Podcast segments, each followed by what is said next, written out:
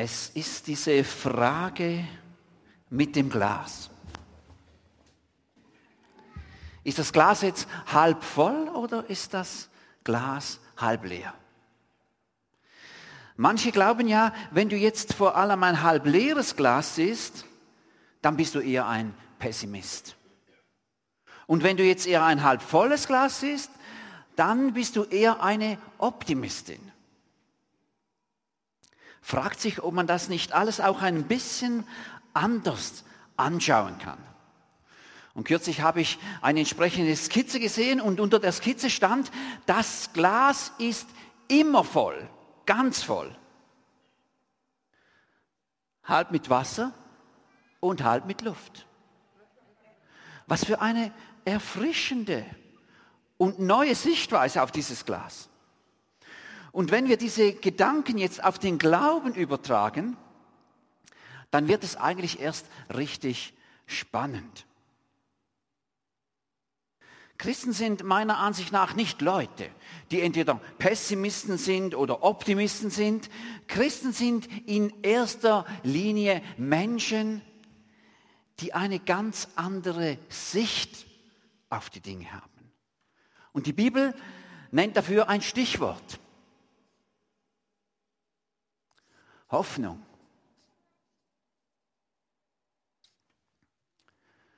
Und wenn die Bibel von Hoffnung spricht, dann ist das nicht die Unsicherheit eines Bastlers, wo da der abbrochene Henkel vom Krug wieder angeglimmert hat und jetzt hofft, dass das alles auch einigermaßen wieder hebt. Wenn die Bibel von Hoffnung spricht, dann meint sie zwar auch Dinge, die man noch nicht sieht, die man noch nicht in den Händen hat, aber Dinge, die einem von verlässlicher Seite her versprochen wurden. Weißt du, es ist ein ganz gewaltiger Unterschied, ob ich heute Nachmittag mit unserem Hund draußen spazieren gehe und hoffe, dass irgendwie tausend Franken vom Himmel fallen, oder ob mir ein guter Freund versprochen hat, heute Nachmittag noch tausend Franken vorbeizubringen. Also ein gewaltiger Unterschied. Als Christin lebst du in genau derselben Welt wie deine Nachbarin. Und als Christ hast du dieselben Dinge vor Augen wie dein Arbeitskollege. Jetzt fragt sich einfach, wie sich diese erfrischend neue Sicht der Dinge in deinem Leben niederschlagen soll. Ich gehe heute auf drei Aspekte ein. Mehr liegt jetzt mal nicht drin für heute Morgen, aber diese drei Aspekte wollen wir miteinander anschauen. Erstens, Christen haben eine Auferstehungshoffnung.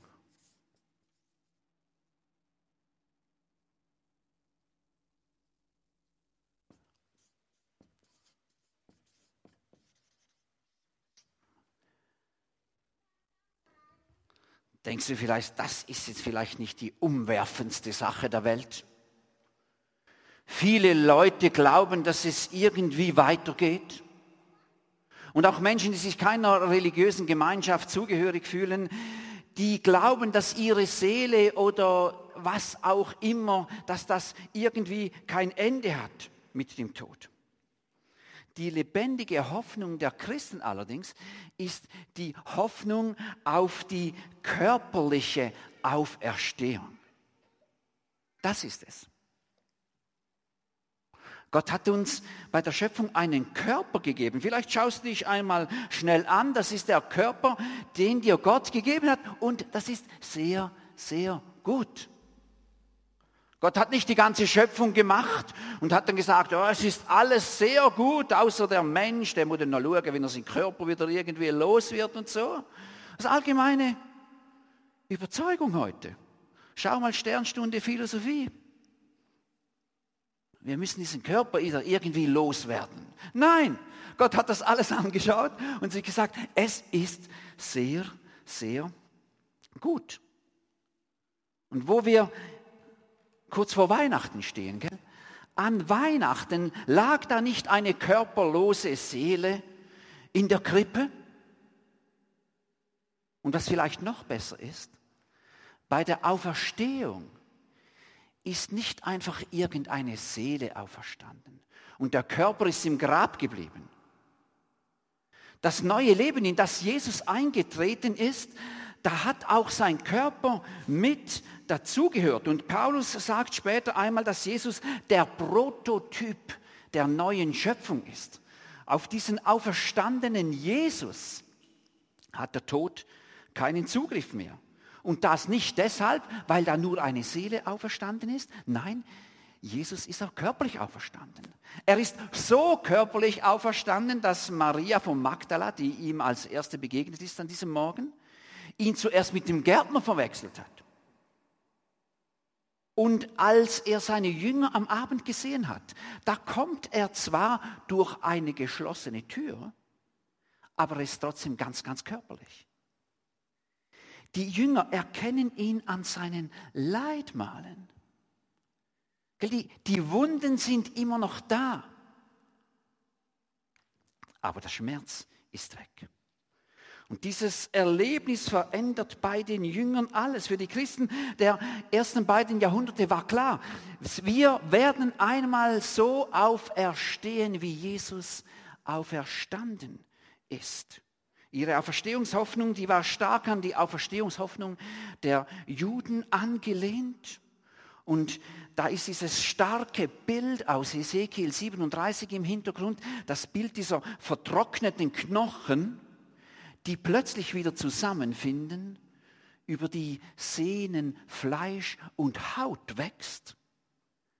Einerseits etwas Altes und dann doch etwas Neues, auf jeden Fall etwas Geheimnisvolles. Fassen wir also diesen ersten Punkt zusammen. Die ersten Jünger haben nicht nur erlebt, wie Jesus auferstanden ist, auch körperlich auferstanden ist, sondern sie haben geglaubt, dass sie so wie Jesus auch einmal auferstehen werden. Und das beflügelt. Mit der Auferstehung ist dem Sterben und dem Tod jeder Schrecken und jede Angst genommen. Und deshalb haben auch die ganzen Drohkulissen, die die jüdische Obrigkeit und auch die römischen Machthaber gegen die Christen aufgezogen haben, deshalb sind diese Drohkulissen auch irgendwie verpufft. Die Hoffnung war einfach stärker als die Angst. Die Hoffnung auf, der, auf die Auferstehung ist aber nicht das Einzige, das den Glauben so kraftvoll macht. Da war auch die Hoffnung,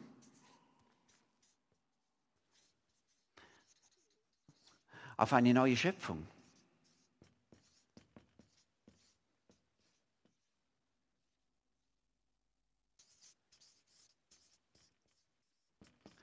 Die Hoffnung auf eine neue Schöpfung.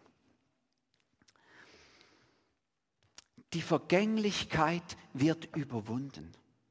Das ist ein ganz entscheidendes Stichwort, das uns die Bibel gibt.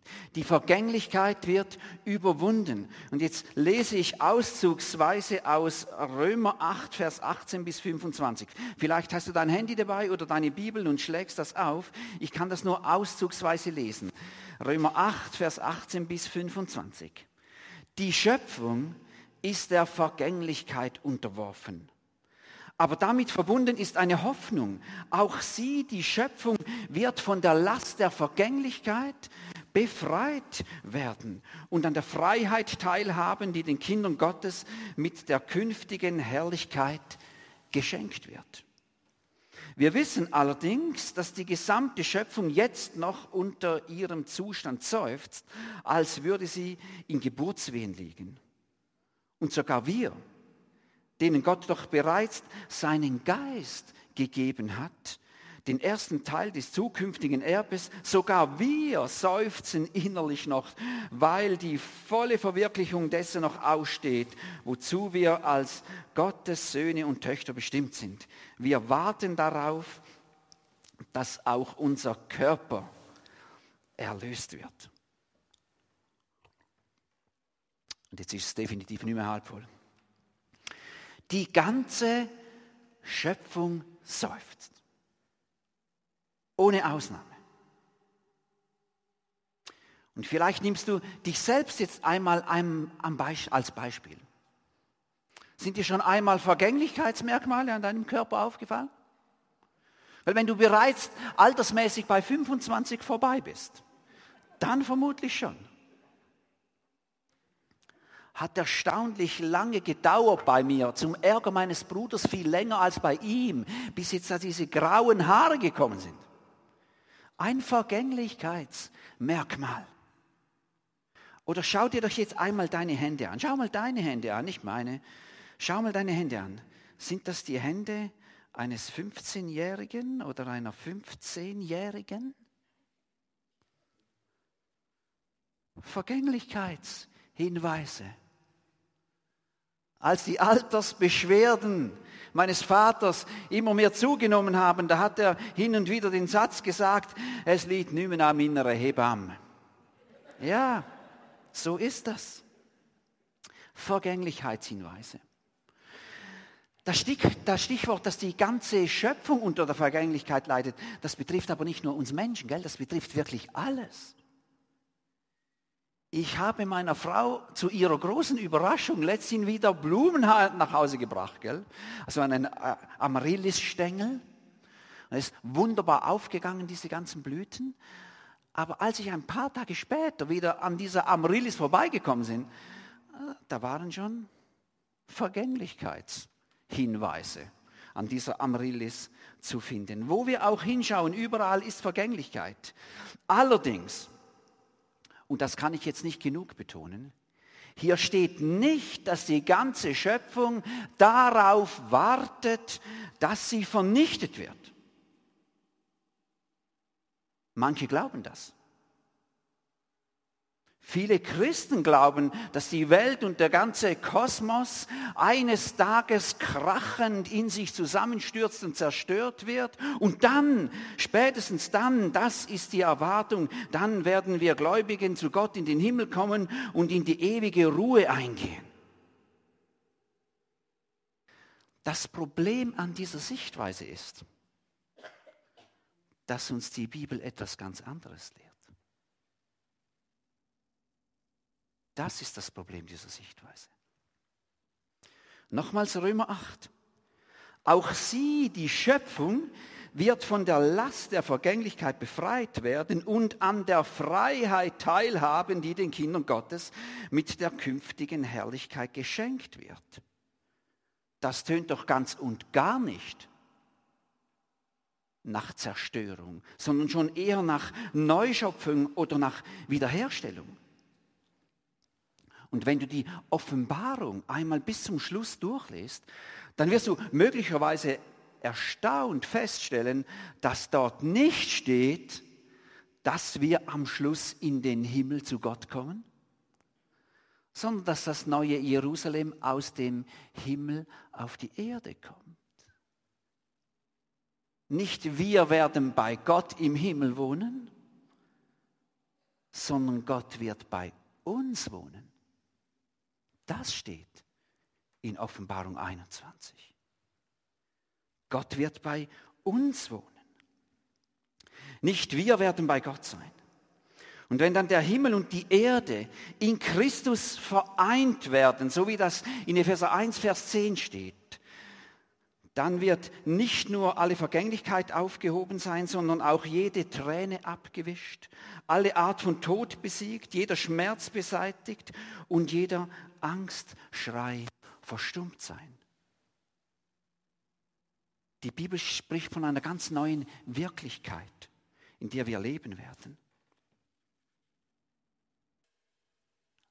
Am Ende wird alles gut sein. Und solange noch nicht alles gut ist, ist es noch nicht das Ende. Ich glaube, so könnte man die spezifisch christliche Hoffnung zusammenfassen, auch in dieser Corona-Zeit. Am Ende wird alles gut sein und solange noch nicht alles gut ist, ist es noch nicht das Ende. Das ist Hoffnung pur. Und der, der das alles macht, der, der diese neue Schöpfung inszeniert, der, der jetzt schon Herr der Welt ist, der, der das Chaos in Ordnung bringen wird, das ist Christus, der Herr der Welt. Hoffnung pur. Und so ziemlich das Gegenteil von einer Zukunftshoffnung, die da sagt, es wird immer schlimmer. Wir leben in der Endzeit, hoffentlich kommt der Herr bald und holt uns ab. Ziemlich das Gegenteil von dem. Weil Jesus jetzt schon der Herr der Welt ist. Weil eines Tages in Christus Himmel und Erde wieder zusammengefügt sein werden. Epheser 1, Vers 10. Und weil gilt, am Ende wird alles gut und solange noch nicht alles gut ist, ist es noch nicht das Ende. Deshalb haben wir Hoffnung. Hoffnungsmenschen glauben an die Auferstehung. Hoffnungsmenschen glauben daran, dass Gott diese Welt in einem Akt der Neuschöpfung wieder in Ordnung bringen wird. Die Welt wird dann nicht auf den Kopf gestellt werden, sondern die Welt wird endlich wieder auf die Füße gestellt werden. Das ist das, was Gott machen wird. Ist das jetzt schon der Fall? Nein, das ist jetzt noch nicht der Fall. Römer 8 macht das ganz deutlich. Aber Menschen sind, Menschen, Hoffnungsmenschen sind hoch motiviert. In der Gegenwart schon die Welt umzusetzen oder das Wirklichkeit werden zu lassen, was einmal in der ganzen Welt Realität sein wird.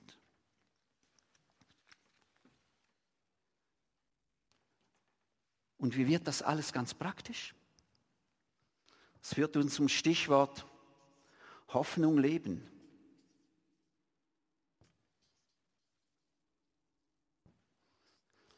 Es geht darum, diese Hoffnung auch ganz konkret zu leben. Natürlich haben wir heute Morgen nicht mehr Zeit, jetzt das alles in der voll, vollen Breite äh, auszubreiten. Vielleicht ist die Zeit des Kirchenkaffees nachher äh, dafür auch da. Ein paar Blitzlichter möchte ich aufleuchten lassen. Erstes Stichwort, da ist diese seufzende Schöpfung.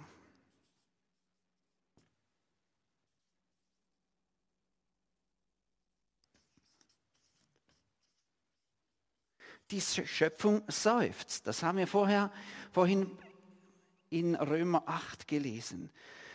Dass sowieso die ganze Schöpfung den Bach runtergeht und es deshalb überhaupt nicht darauf ankommt, wie wir mit der Schöpfung umgehen.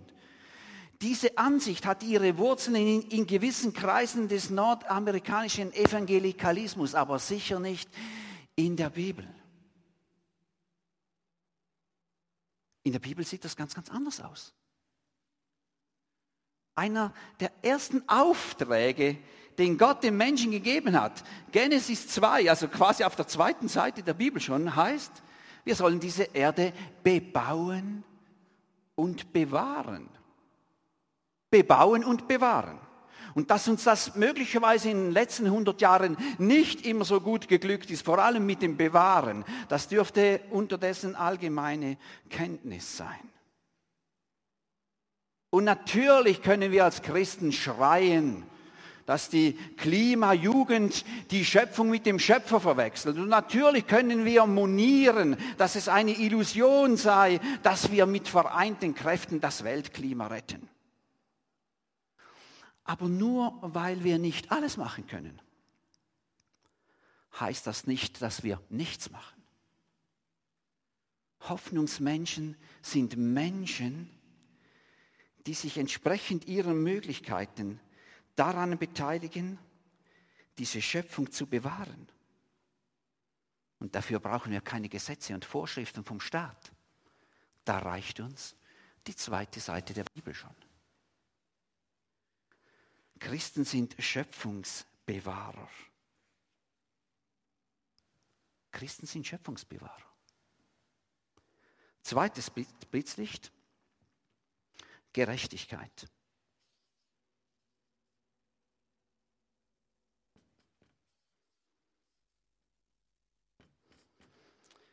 Also, wenn du die Offenbarung, das letzte Buch der Bibel, nicht nur dazu brauchst, um jetzt in der Corona-Pandemie zu schauen, in welchem Kapitel wir unterdessen angekommen sind, dann wird dir möglicherweise aufgefallen sein, dass eines der ganz großen Themen der Offenbarung Recht und Gerechtigkeit ist, dass Gott Recht spricht, dass Gott Gerechtigkeit zum Durchbruch verhelfen wird.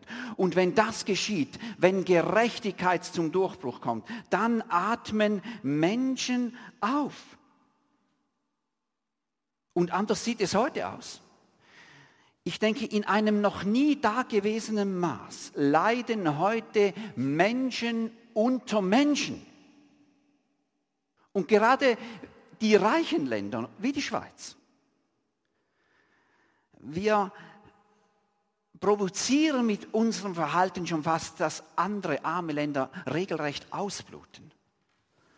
Habe gehört, dass beispielsweise alleine in England mehr malawische Ärzte praktizieren als in dem ganzen afrikanischen Land Malawi.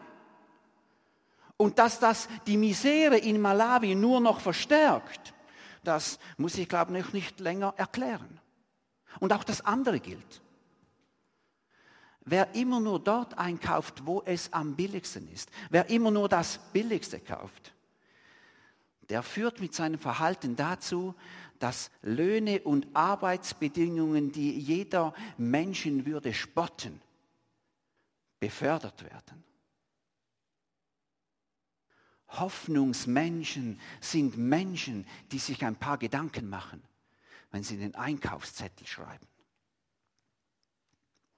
Hoffnungsmenschen wissen, dass Gerechtigkeit sich durchsetzt und sie versuchen deshalb die Realität der neuen Schöpfung schon jetzt vorwegzuleben. Das ein paar Gedanken zur Gerechtigkeit. Ein drittes Stichwort, Schönheit. Meint jetzt nicht meine Schrift da. Werde immer wieder darauf hingewiesen, aber ich versuche es ja wenigstens. Ja? Schönheit. Ich glaube, es ist kein Zufall, dass die Geschichte der Menschen im Garten Eden beginnt. Gärten haben ihre eigene Schönheit. Und dort beginnt die Geschichte der Menschen. Kein gesunder Mensch nimmt eine schöne antike Vase, eine 5000 fränkige Vase und sagt, wow, was für eine Vase, am besten zerstöre ich sie gleich. Das macht kein gesunder Mensch. Und vielleicht hast du es auch schon versucht, äh, authentische, schöne Kunst anzuschauen und zu bestaunen, wenn da dauernd irgendwo ein Telefon klingelt. Das frustriert. Schönheit hingegen löst in Menschen etwas aus, hat eine heilende Wirkung auf Menschen. Schönheit tut der Seele gut. Und die Schönheit der Schöpfung weist auf die Schönheit und auf die Kreativität und auf die verschwenderische Großzügigkeit des Schöpfers hin. Und die reine Zweckmäßigkeit von Gegenständen, Gebäuden, Gefäßen oder was auch immer, die reine Zweckmäßigkeit hat von daher schon fast etwas Gottloses an sich. Hoffnungsmenschen haben einen Zugang zum Schöpfer und deshalb auch einen Zugang zum Schönen. Und die Zukunft wird schön sein und Hoffnungsmenschen setzen diese, Zug diese Schönheit je und dann jetzt schon um.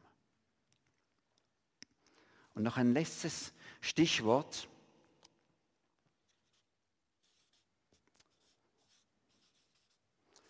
Über den Glauben reden.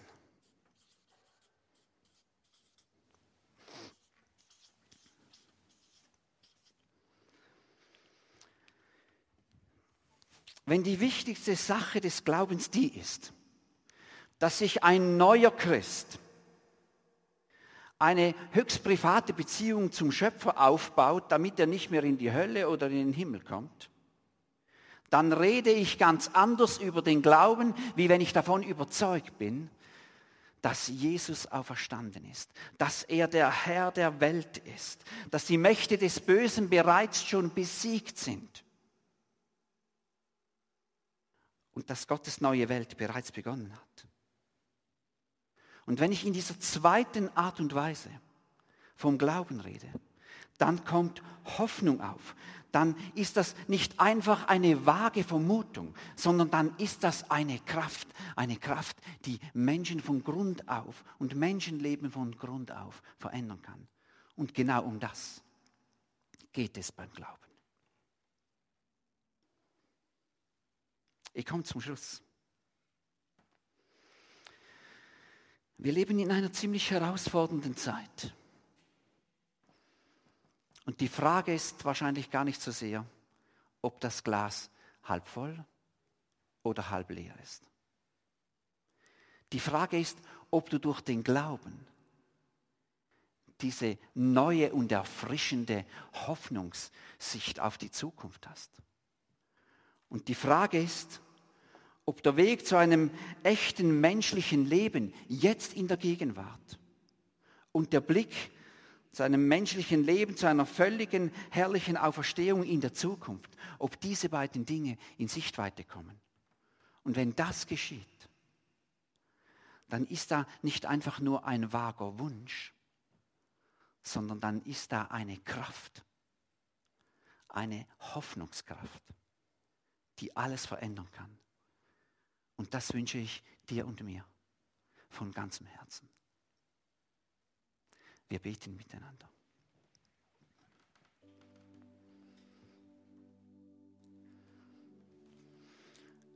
Du bist der unvergleichliche Gott.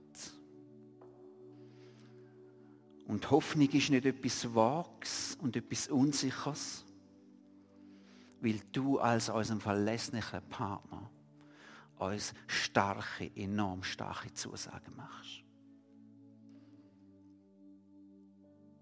Und du machst uns zum Menschen von der Hoffnung und möchtest uns noch mehr und mehr zum Menschen von der Hoffnung machen in dieser Zeit, in dieser Welt, dort, wo wir stehen.